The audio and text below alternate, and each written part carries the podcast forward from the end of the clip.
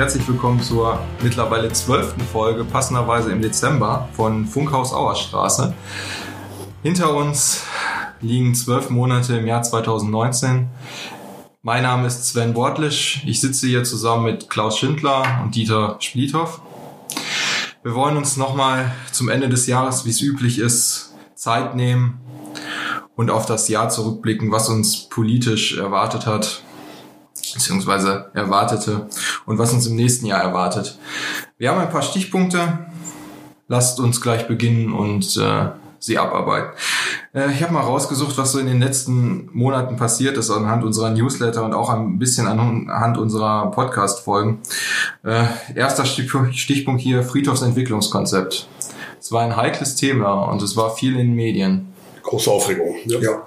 eigentlich auch immer noch äh, mit Nachklappwirkung. Ist also die Diskussion noch nicht beendet, obwohl wir eigentlich eine grundsätzlich, denke ich mal, ähm, zufriedenstellende im Sinne der ähm, Nutzerregelung im Rat verabschiedet haben. Ähm, wenn man das sehr komplexe Thema versucht, auf einige wenige Sätze zusammenzudampfen, dann ist im Grunde genommen der Kardinalfehler gewesen, dass die Verwaltung ähm, die diskutierten Regelungen schon vollzogen hat, obwohl die zuständigen Gremien, sprich der Rat, noch nicht abschließend darüber befasst haben und beschlossen haben. Deshalb äh, sind also Fakten geschaffen worden und ähm, wir haben ja hm, die Möglichkeit der Zugestattung in den sogenannten Peripheriebereichen ähm, wieder zugelassen.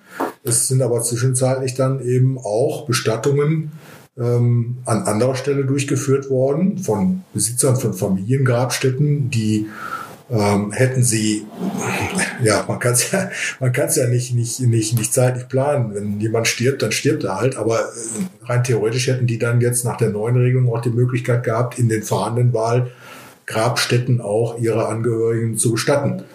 Und das hat natürlich zu Härten geführt und wir werden mal sehen.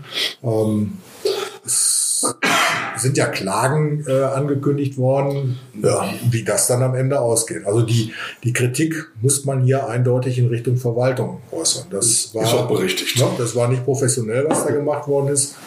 Ähm, man wirft der Verwaltung ja oftmals vor, dass sie nicht aus dem Pötten kommt bei vielen Dingen, aber hier haben sie einfach mal zu schnell gehandelt. Und das bei einem hoch, hochsensiblen Thema. Ja, das Jahr fing also sensibel an, mit einem sehr sensiblen Thema. Ja, wohl. Nächstes, also wir haben viel auf der Liste, deswegen graben wir mal ein bisschen, ja. ein bisschen durch. Äh, ganz große Diskussion, nächster Punkt, ÖPNV. Hintergrund, 7 Millionen Einsparungen im Zusammenhang mit dem Haushalt 2019 über die nächsten Jahre genau. Wir waren, wir waren verabredet, äh, gerade zwischen den Fraktionen, die auch den Haushalt dann letztendlich getragen haben. Dass das kein Zuckerschlecken wird mit den sieben Millionen, das war uns von vornherein klar. Und die Verwaltung mit Ruhrbahn haben dann auch ein Konzept vorgelegt, das allerdings äh, überhaupt nicht umsetzbar war letztendlich äh, das zu solchen Widerständen geführt hat, äh, wo man auch sagen muss, das war eine Diskussion, eine Diskussionsgrundlage und kein fertiger Beschlussvorschlag. Aber äh, da waren solche Härten drin, dass die letztendlich auch nicht vermittelbar waren. Ja. Also man muss hier wirklich, wirklich feststellen, dass das in Teilen schon ein regelrechter Kahlschlag äh, gewesen ist, der da geplant wurde. Das kann man heutzutage niemandem vermitteln, wenn man die Diskussion um, äh, ich sag mal, Klimawandel, CO2-Emissionen und die Förderung des Nahverkehrs in anderen Bereichen oder in anderen Städten vor allen Dingen sieht ähm, dann ist das nicht zu vermitteln, dass wir in Mülheim genau einen umgekehrten Weg gehen und hier rigoros Linien einkürzen, streichen, ausdünnen. Ähm, das war politisch nicht durchsetzbar. Das war auch fachlich äh, nicht angezeigt und deshalb äh, haben wir gesagt, nee Leute, komm, äh, jetzt drücken wir mal hier den Reset-Knopf, alles auf Null. Und wir machen uns mal in der Politik auch ein paar Gedanken zu dem Ganzen und dann müssen wir das Thema nochmal neu aufrollen. Wir müssen das allerdings tun, weil, Dieter hat es ja schon gerade gesagt, es gibt einen Beschluss des Rates, die sieben Millionen einzusparen. Das wird jetzt nicht im nächsten Jahr kommen, sondern ähm, die Vorgabe ist ja, dass das ab 2021 aufsattelt. Ja, bis 24. Genau, ne? bis 24 sind wir dann bei den sieben Millionen, dass das umgesetzt werden muss. Ähm, also ich bin ja ausgesprochen dankbar, dass wir mit äh, Carsten Trojan und Daniel Mühlenfeld zwei ausgewiesene Fachleute in dem Bereich haben, die auch wirklich gangbare Vorschläge A, erarbeitet haben und B, auch mit anderen Fraktionen äh, sich verbunden haben und dann wirklich auch eine Vorlage zustande gebracht haben, die dann wirklich auch mehrheitsfähig war. Ja. Die beiden haben ja in Folge 4 vom 3. Mai äh, ich glaube, war es nur Daniel, auf jeden Fall einer von den Daniel beiden. War Daniel war dabei und da haben die ja äh, schon in einer Folge darüber äh, berichtet, wie das mit dem Netz 23 zu dem Stand im Mai aussah. Wir werden die aber auch nächstes Jahr beide nochmal einladen, um dann mal darüber zu sprechen, was sie wie du gerade sagst, erarbeitet haben äh, und wie es damit weitergeht. Im Moment haben wir ja nur Prüfaufträge genau. formuliert. Ähm, da sind aber auch Dinge dabei, die eben, wir haben es ja gerade schon gesagt, nicht nur in Richtung Kosteneinsparung gehen. Wenn ich beispielsweise an den Vorschlag denke, die U18 bis zur Hochschule Ruhr-West durchzuführen, also die Endhaltestelle zukünftig an der, an der Hochschule, an der Duisburger Straße ähm, äh, einzurichten und dann von da aus den Umstieg in die 901 Richtung Duisburg zu ermöglichen, dann hat das eben auch was mit Attraktivierung zu tun. Also wir wollen den Nahverkehr eben da, wo es nötig ist und möglich ist, auch attraktiver gestalten, weil die schlichte und simple Überlegung ist natürlich auch mehr Fahrgäste in die, ähm, in die Straßenbahn oder in den Bus zu locken. Ähm, also das ist äh, erklärtes Ziel. Und an der Stelle erhoffen wir uns ja nicht nur Attraktivierung, sondern sogar eine Kostenoptimierung. Ja. ja die, da würde man den seltenen Fall haben, dass man zwei Fliegen mit einer Klappe schlägt. Mhm. Ganz klar, denn ich sag mal, steht jetzt ähm, in den nächsten Jahren an, die ganze Sicherungs- und Leittechnik in den, äh, auf der Stadtbahnstrecke zu erneuern, ähm, respektive oder auch für die, äh, ja, ja, für die Tunnelbauwerke und auch die 901. Wir bekommen in Duisburg neue Fahrzeuge. Auch da muss in der, in der Streckenführung was gemacht werden. Und an der Stelle kann man sich natürlich überlegen, äh, muss man den ganzen Aufwand für die 901, äh, für die Führung unter der Ruhr durch bis zum Hauptbahnhof noch betreiben? Oder kann man hier nicht auch an der Stelle Geld sparen und trotzdem, sage ich mal, für die Nutzer ein besseres Angebot machen? Ja, werden wir im nächsten Jahr noch, weil die Bezirksregierung erwartet von uns natürlich auch konkrete Vorschläge. Das war die Bedingung äh, auch dafür, dass der Haushalt genehmigt worden ist und das Haushaltssicherungs, ähm, der Haushaltssicherungsplan. Und äh, deshalb kommen wir so aus der Nummer mit rein, nur mit äh, reinen Prüfaufträgen nicht raus. Mhm. Äh, nächster Punkt. Also ÖPNV wird uns auf jeden Fall lange noch begleiten. Dementsprechend werden wir dieses Thema auch hier noch äh, wahrscheinlich in einigen Folgen zumindest bis zur Kommunalwahl, was danach kommt, wissen wir ja noch nicht. Das ist ein Thema, was, was äh, später noch in der Folge kommt, ähm, noch intensiv begleiten. VHS ist auch ein interessantes Thema. Machen wir mal als äh, ganz zum Schluss, weil ich glaube, da haben wir noch ein weites Feld. Da, da, haben wir ja auch aktuelle Ereignisse Können wir noch drei Podcast-Folgen Ja, ja, Dann springen wir zurück in Folge 2. Folge 2, da ging es um den Masterplan Industrie und Gewerbe. Äh, das haben wir, müsste dann im März gewesen sein, wo wir das behandelt haben. Ja, da kann man ja auch nochmal äh, durchaus lobend hervorheben, dass äh, ein, ein streitbarer Mensch, nämlich unser Hendrik Dönnebrink, äh, da einen Aufschlag gemacht hat und wirklich mal äh, Drive in die Sache gebracht hat, äh, sodass die Politik auch ja in Richtung einer Entscheidung mal gezogen oder gedrängt wird, wie auch immer. Ähm, deutlich geworden ist, dass wir ohne neue Flächen nicht auskommen, dass wir, wenn wir denn irgendwann mal aus dieser Schuldenfalle rauskommen wollen, dass wir dann mehr Gewerbeflächen brauchen, die wiederum natürlich zu mehr Gewerbesteuern führen soll, dass wir auch mehr Wohnfläche brauchen, weil jeder Einwohner letztendlich auch gut für die Stadtkasse ist. Und äh, da ist jetzt wieder ein bisschen Zug drin. Und wir werden natürlich mit unseren Anträgen auch unsere anderen Fraktionen, Mitbewerber im politischen Feld ja, versuchen, damit ins Boot zu holen, beziehungsweise auch ein wenig zu treiben. Ja, wir haben das ja von Anfang an äh, unterstützt, diese Forderung, dass man eben zusätzliche Flächen zur Verfügung stellt, weil es wird ja immer behauptet, äh, es gibt ja genug brachliegende ähm, Industrie- oder Gewerbeflächen. Der Punkt ist nur, das sind fast ausnahmslos oder man kann sagen ausschließlich private Grundstücke und wir können als Stadt nicht per Order de Mufti jemanden zwingen, eine brachliegende Fläche wieder zu nutzen oder zu verkaufen oder wie auch immer. Deshalb haben wir nur eine Chance, ähm, dass wir eben neue Grundstücke erschließen. Ähm, und an der Stelle muss man auch ganz klar sagen, hier geht es nicht darum, wie ich das jetzt auch wieder gehört habe, Mülheim zuzubetonieren, die letzten Freiflächen zu verbauen. Also es gibt ja jetzt, äh, wurde ja angekündigt, nochmal eine Demonstration der Fridays for Future Bewegung. Ähm, deren Engagement ich sehr schätze. Allerdings, man muss immer gucken, dass man das Kind nicht mit dem Bade ausschüttet, äh, denn äh, die Flächen, über die wir hier reden, die machen bezogen auf den Gesamtgrünflächenanteil in Mülheim nur wirklich eine verschwindend geringe Größe aus. Das ist. Es lag zwischen ein und zwei Prozent. Genau, also man könnte sagen, so im homöopathischen Bereich. Ähm, Vielleicht als kleiner Einschub da, mhm. Fridays for Future.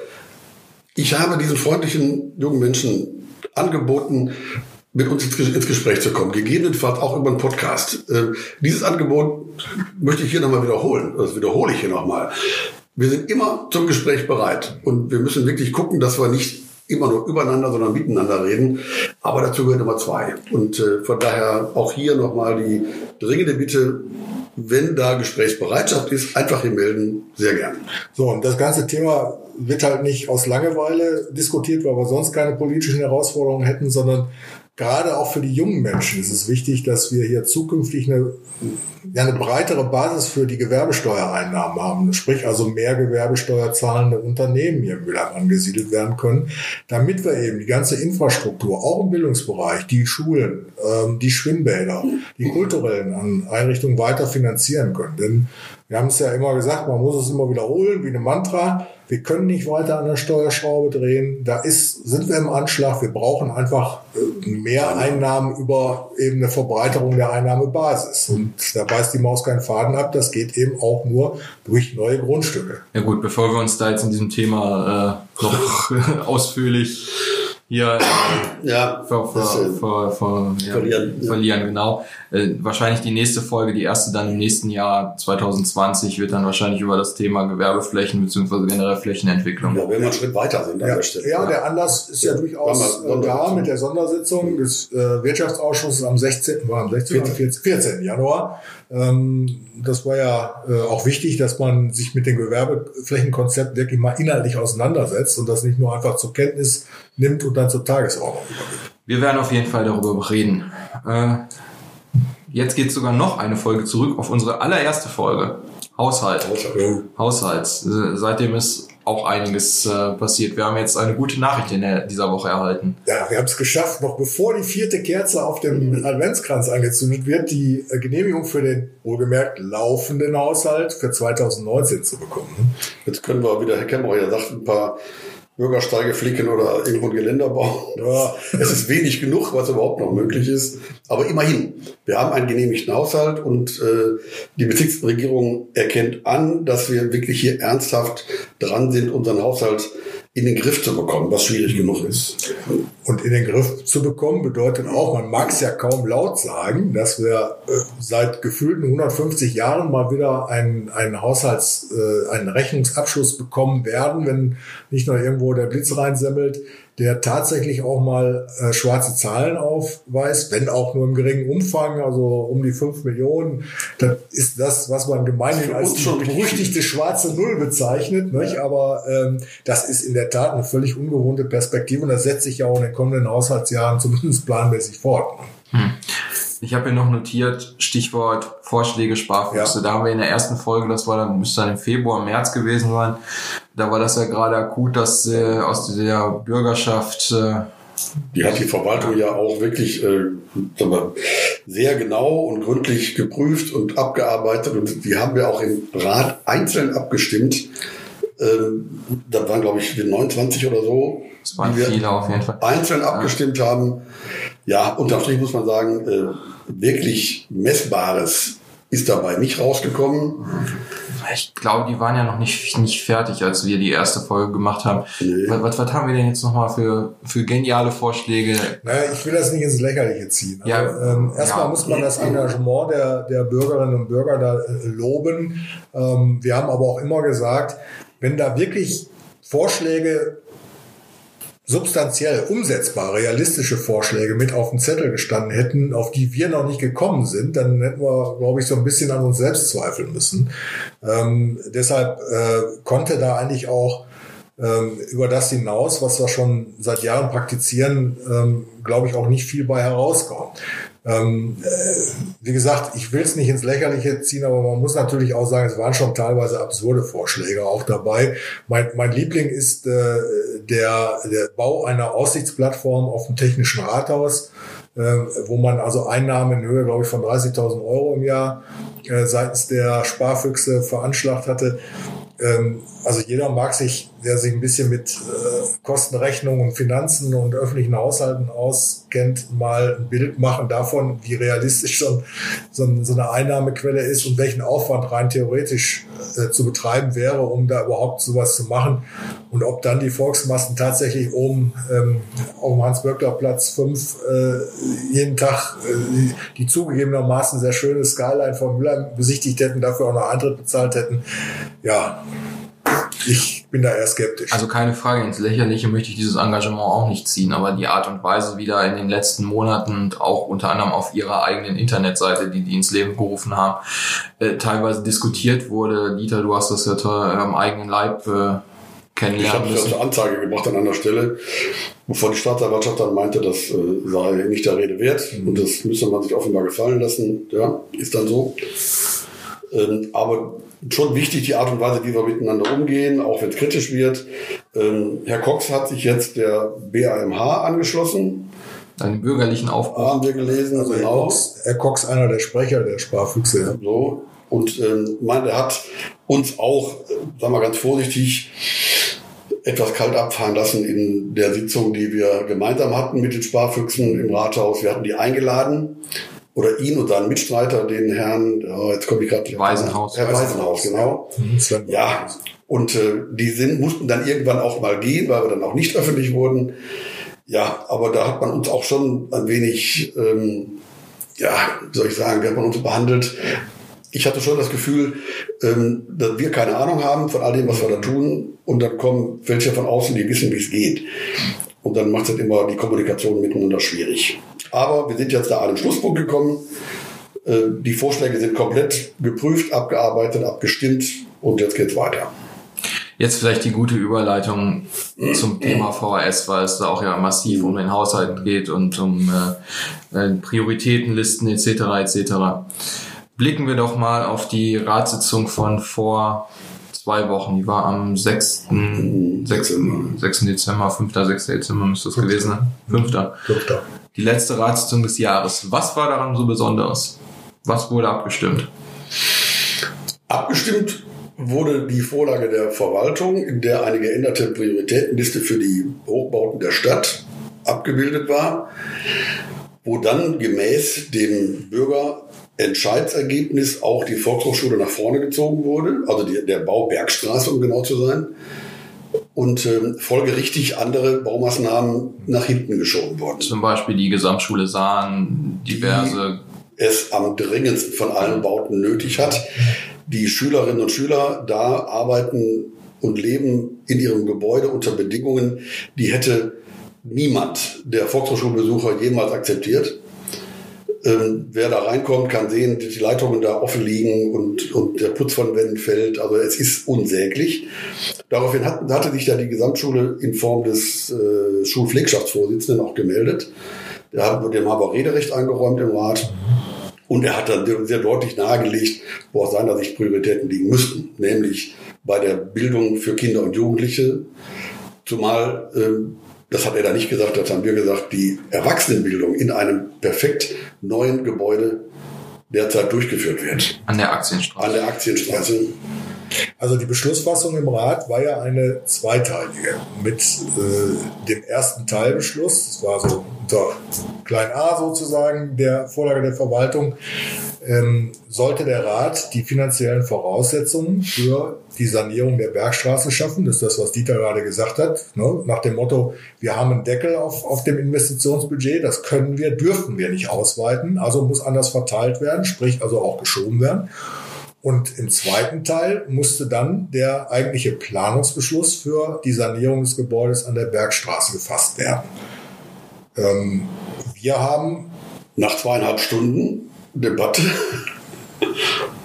zum Ausdruck gebracht, dass wir diesen Planungsbeschluss, ähm, um das Ergebnis des Bürgerentscheids zu respektieren, zugestimmt hätten, dass wir aber nicht bereit waren, ähm, dies, die, die finanzielle Basis äh, eben zu Lasten der Schulen, wie Dieter ja auch schon gerade ausgeführt hat, zu treffen. Da wir aber auch nicht dagegen stimmen wollten, wie gesagt, das hätte ja dem Ergebnis des Bürgerentscheides widersprochen, haben wir und auch die anderen Fraktionen, ähm, wo da waren CDU, Grüne und FDP, BAMH. BAMH auch noch oben drauf. Und die Bündnis für Bildung. Bündnis für Bildung Fraktion sich enthalten haben und im Grunde genommen damit dem, wenn man so will, politisch Hauptverantwortlichen, nämlich den MBI, in Person auch des Fraktionsvorsitzenden Herrn Reinhardt, den Ball zugespielt haben, denn er hätte es mit seiner Fraktion in der Hand gehabt, durch eine entsprechende Zustimmung zu dem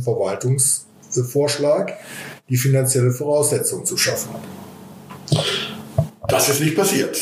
Denn man, es gab ja sogar drei Gegenstimmen gegen die Verwaltungsvorlage. Wir haben uns dann da rausgehalten. Ähm, es wäre also ohne weiteres möglich gewesen, äh, diese Vorlage durchzubringen. Das war da nicht gewollt. Ich behaupte, dass äh, dieser kernpopulistische Ansatz, den Lothar Reinhardt und seine Truppe da hat, dass der auch mitverantwortlich dafür war, weil da oben nämlich Schülerinnen und Schüler saßen von der Gesamtschule. Da waren auch äh, ganz viele, die schon vorher auf dem Rathausmarkt waren. Wenn man plötzlich diesen Menschen ins Gesicht sagen muss, äh, dieser, der Bau an der Bergstraße ist mir wichtiger als eure Schule, ich glaube, dann knicken die ein und äh, haben dann natürlich dem Finger auf uns gezeigt und gesagt, ja, wir hätten es umsetzen müssen. Aber da haben wir uns fein zurückgezogen und gesagt, eure Verantwortung, eure Initiative, ihr müsst die Hand heben und das letztendlich auch gegenüber den Schülerinnen und Schülern verantworten. Du hast es ja, du hast es ja in deinem Wortbeitrag oder in einem deiner Wortbeiträge gerade auf den Punkt gebracht, nämlich äh, in Richtung Bürgerinitiative und MBI ähm, hast du ja gesagt, willkommen in der Realität. Ähm, das bezog sich ja jetzt auf das, was, was wir hier gerade zur Finanzierung ähm, der Sanierung gesagt haben. Und im Übrigen ist es genau das, was wir auch im Vorfeld äh, vor dem Bürgerentscheid immer wieder gesagt haben. Äh, wir können das Geld nur einmal ausgeben, weil wir eben nicht im Geld schwimmen. Und das bedeutet halt, wenn man sagt, uns ist die Volkshochschule oder die Sanierung des Gebäudes, muss man ja immer sagen, weil die Volkshochschule als solche ist ja nicht gefährdet, wichtiger als die Sanierung von Schulen, dann muss man auch dazu stehen. Ähm, ja, man hat uns ja immer vorgeworfen, wir würden hier Interessengruppen gegeneinander ausspielen, ja, aber es ist, ist einfach so, dass man äh, ja nicht den Eindruck vermitteln kann, beides geht gleichzeitig. Das haben wir immer ehrlicherweise und deutlich gesagt. Und, und klar war immer auch, dass wir solche Partikularinteressen wie ein, die Erhaltung eines Gebäudes, wo der Inhalt dessen, was da eigentlich passiert, völlig gesichert ist, dann nicht so wichtig sein kann wie das Gebäude äh, zum Beispiel in Sahn bei der Gesamtschule, ähm, wo wir keine Ausweichmöglichkeiten haben. Die Schüler können nirgendwo anders hingehen, die müssen in der Bude bleiben. Hm. Ja gut, das Thema VHS haben wir auch intensiv ja. behandelt in genau. einer Folge. Ähm, was gibt's dazu noch zu sagen? Ja, was, äh, wie geht's jetzt weiter? Also genau. ich sag mal, ähm, rein theoretisch könnte der Rat äh, im nächsten Jahr jederzeit äh, nochmal ähm, über die Prioritätenliste beschließen. Nur dann natürlich mit einer entsprechenden zeitlichen Verschiebung, weil ne, Planung ist im Sommer, ne? Ja, ne, ähm, ja. Wir sind allerdings in der vorläufigen Haushaltsführung. Ähm, von, vom Haushaltsrecht her gilt das, was wir da tun, als sogenannte freiwillige Leistung. Das heißt, wir müssen immer im gleichen Umfang andere Leistungen dann äh, einschränken oder streichen. Ähm, das heißt, da hat sich die Ausgangslage nicht verändert. Ähm, Jetzt hört man, dass die Initiative möglicherweise klagen will ja, äh, und uns zu einem Abstimmungsverhalten zwingen, äh, das wir nicht wollen. Da bin ich mal gespannt, wie das, ob sie das überhaupt tun. Und wir dann mit welchem Ende? Ich meine, ich will mich da nicht auf dünnes Eis begeben. Ich bin auch kein Verwaltungsjurist, überhaupt kein Jurist. Ähm, aber ich glaube, an dieser Stelle äh, würde selbst das Rechtsamt mit einer Einschätzung richtig liegen, wenn Sie sagen, diese Klage hat keine Aussicht auf Erfolg. Wir haben ja auch von der Bezirksregierung auch nochmal eine schriftliche Bestätigung dessen bekommen, was wir gerade gesagt haben, Stichwort freiwillige Leistung. Und wir sind eine Kommune im Nothaushalt, äh, in der vorläufigen Haushaltsführung, äh, solange der, der Etat 20 oder der Haushalt 2020 nicht genehmigt ist. Insofern hat sich die Ausgangslage da nicht geändert. Bin mal gespannt, wie es da an der Stelle weitergeht. Wir werden weiter berichten, wie es so schön heißt. Jetzt zwei kleinere Themen, die wir im Podcast nicht behandelt haben, aber die trotzdem mal eine Erwähnung wert sind. Ähm, UGS waren auch sehr ausführliche Diskussionen in den letzten Wochen. Ja, hat ja letztendlich eine 03er Vorlage gegeben, also die dritte Vorlage zu einem Thema der Verwaltung, die eigentlich hatte eine vierte Vorlage sein müssen. Ähm, ich, ich fasse das mal ganz ja. kurz zusammen. Es ging erst darum, wenn ich das jetzt noch richtig im Kopf habe, äh, die Vorlage hieß immer Einsparungen im OGS-Bereich genau. im Bereich von 250.000 Euro, was angeblich mit den Trägern vereinbart war, dass es dort Möglichkeiten geben würde, um dann mit diesem Geld, was man an anderer Stelle einspart, neue Gruppen zu schaffen, was dann aber eigentlich eher eine Umschichtung wäre gewesen wäre, was dann aber erst in der überarbeiteten Version der 03er Fassung auch dann so betitelt wurde und soweit etwa. Auf jeden Fall ein sehr langes Hin und Her und ja. man kann kurz Zusammenfassung, unser neuer, seit diesem Jahr im Amt befindlicher Sozialdezernent von der CDU, Herr Buchholz, hat keine gute Figur gemacht. Nee, ganz und gar nicht. Ähm, er hat ein Zahlenwerk vorgelegt, das nicht abgesichert war. Ähm, wir können tatsächlich von konkreten Zahlen, was die OGS-Bedarfe angeht, erst dann ausgehen, wenn die äh, Anmeldebestätigungen von der, der Grundschulen auch dann wirklich raus sind. Dann hat man ein konkretes Gerüst. Und ähm, bis jetzt hat keine Schule den Bedarf nach einer weiteren Gruppe angemeldet, was aber komplett logisch ist, weil die räumlichen Voraussetzungen dafür überhaupt nicht gegeben sind. Wir haben teilweise an den Standorten äh, Notwendigkeiten, dass in drei Schichten gegessen wird. Und äh, es gibt ein Zeitfenster, in dem nur gegessen werden darf an den Schulen.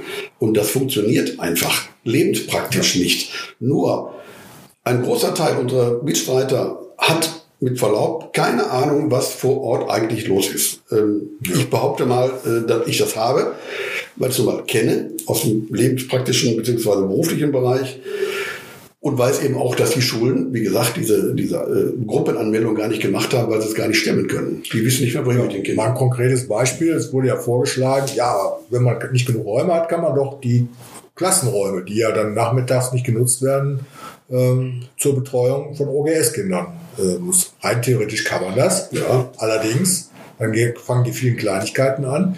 Das Material, was für den Unterricht verwendet wird, muss sicher weggeschlossen werden. Dafür gibt es keine Schränke, keine verschließbaren Schränke in den äh, Klassenräumen.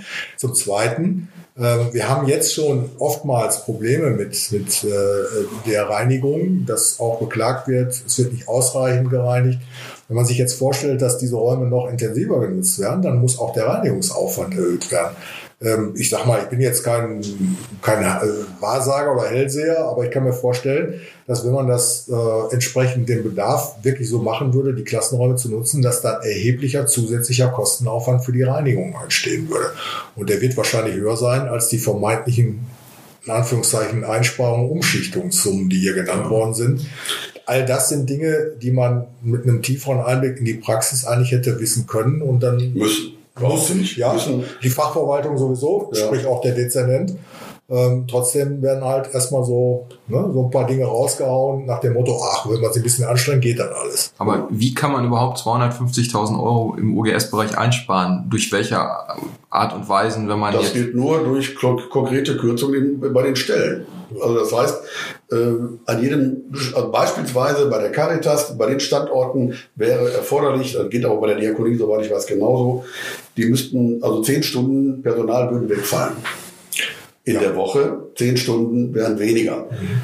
So, jetzt muss man mir mal erklären, wie man mit, äh, man will am besten eine äh, höhere Qualität mit weniger Personal bei mehr Kindern haben. Äh, da wird's schwierig. Und das ohne die Räumlichkeiten zur Verfügung so. zu haben.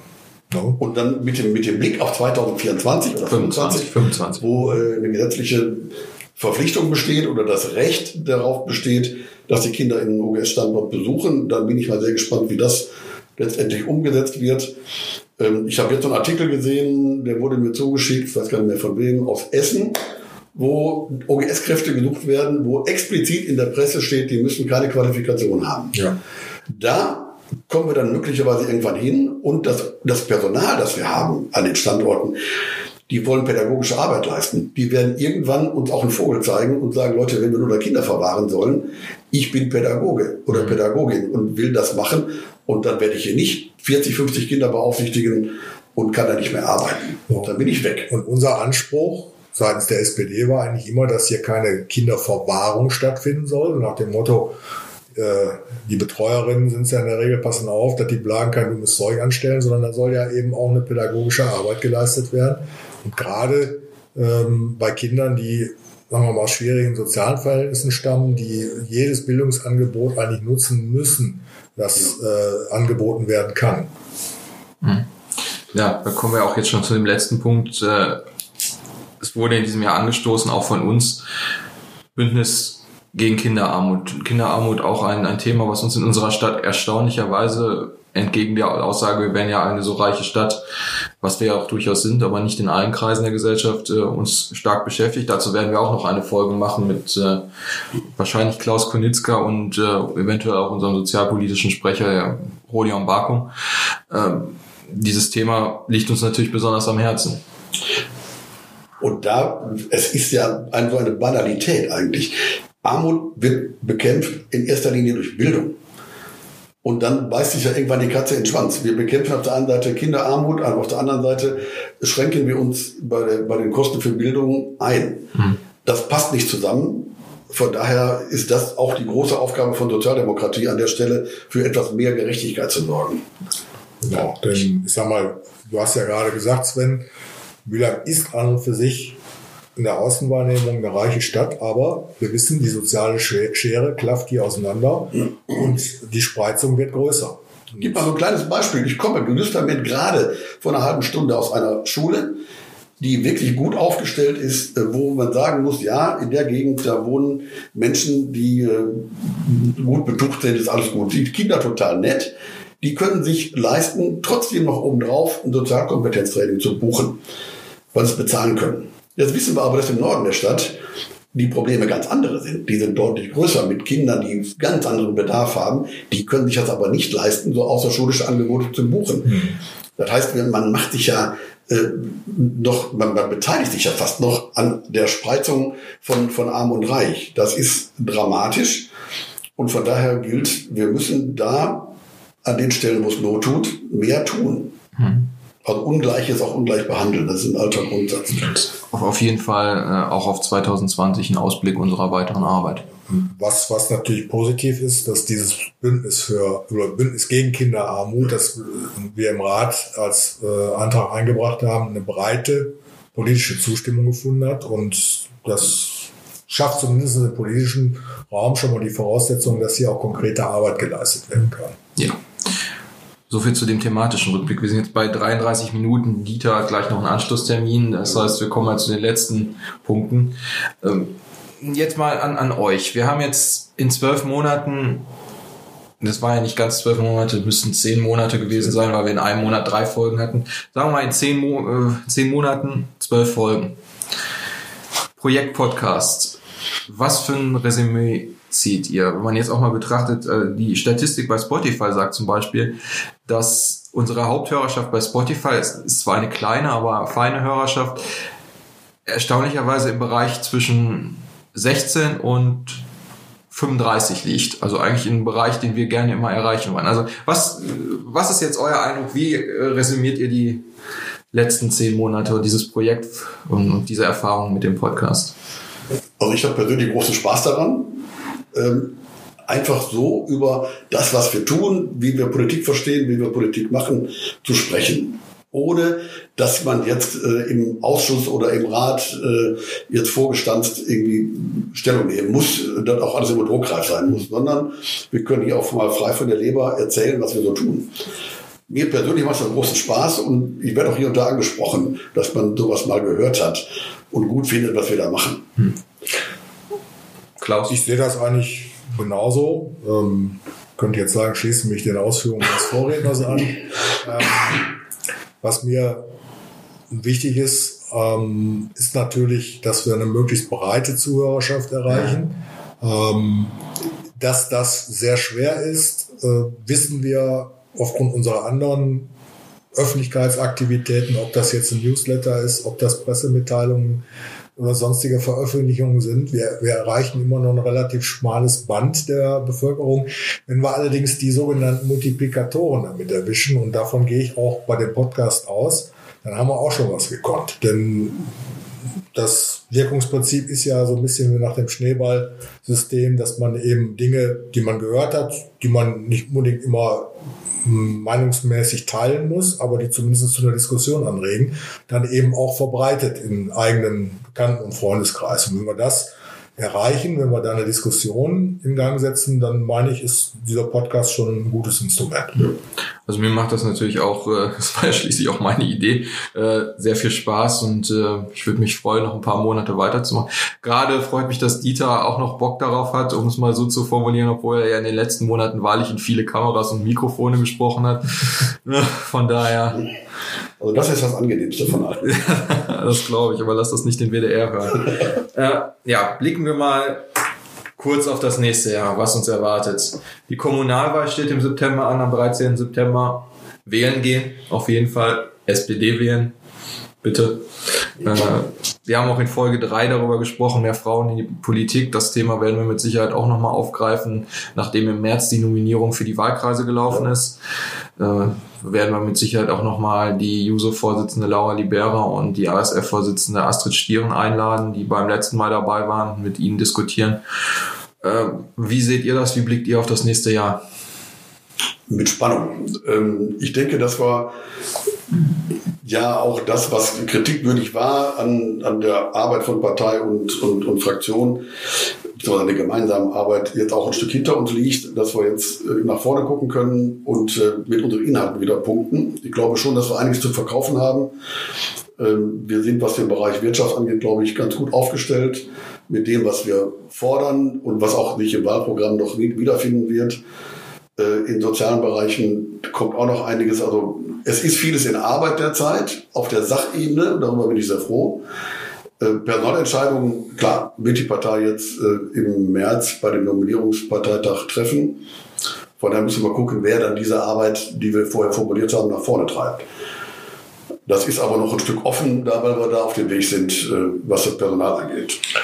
Ja, für mich als Geschäftsführer der Fraktion ist vor allen Dingen wichtig, dass wir das fortsetzen, was wir eigentlich im letzten Jahr, also im abgelaufenen Jahr und auch davor gemacht haben, nämlich uns vorwiegend mit den politischen Themen beschäftigen, die wichtig für unsere Stadt sind und indem wir auch als Sozialdemokraten ein eigenständiges Profil haben und das auch nach außen hin zeigen, dass wir uns eben nicht mit der Nabelschau beschäftigen, dafür sind andere zuständig ähm, und dass wir auch die Themen, die wir hier auch gerade in dem Gespräch schon genannt haben, weiter vorantreiben, wo viele Themen dabei sind, die auf unserer Initiative hin gestartet wurden.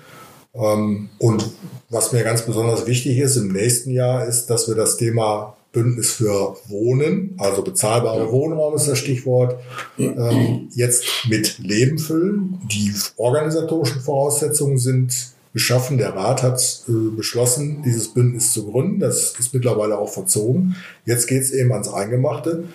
Und ich bin da auch sehr optimistisch, ähm, wenn ich Äußerungen von Menschen in der äh, Öffentlichkeit wahrnehme, die wirklich sehr nah an den Themen dran sind, ähm, wie zum Beispiel der Geschäftsführer ähm, der SWB, Herr Timmerkamp, der noch vor kurzem gesagt hat, wie wichtig das Thema bezahlbarer Wohnraum in Mülheim ist und der erfreulicherweise ähm, ja das nicht nur als Problemfeld oder als Herausforderung erkannt hat, sondern auch ganz massiv und aktiv dafür sorgt, dass hier dran gearbeitet wird. Dass auch und andere, die eigene Gesellschaft, SWB, ja, da sehr, genau. sehr richtungweisend und auch andere, in Anführungszeichen, Profis aus der Branche diese Problemlage sehen dann glaube ich, dass wir hier wirklich auch an der Stelle ähm, etwas bewirken können. Und wenn wir dazu auf der politischen Schiene einen Beitrag zu leisten können, dann tun wir das gerne. Und das ist, glaube ich, auch sehr wichtig.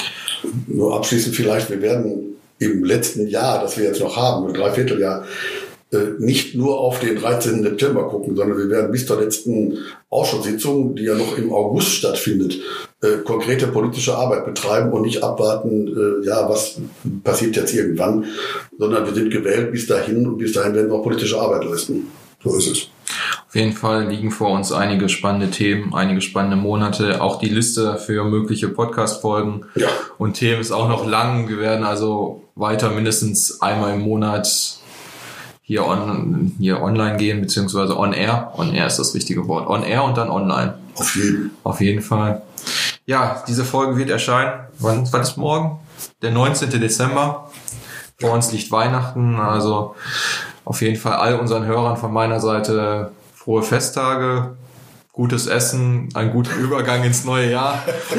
Äh, und wenn wir uns was wünschen dürften, dann Bleibt uns gewogen. Genau, und äh, Ja. berichtet über uns und, und teilt uns und äh, wie heißt das bei, bei im Internet? Like, like, irgendwas, share, Dingsbums, abonnieren. Macht das Richtige. Wir bedanken uns bei Ihnen, Ja. bei euch und Bis dahin. Jo, Tschö. Tschüss.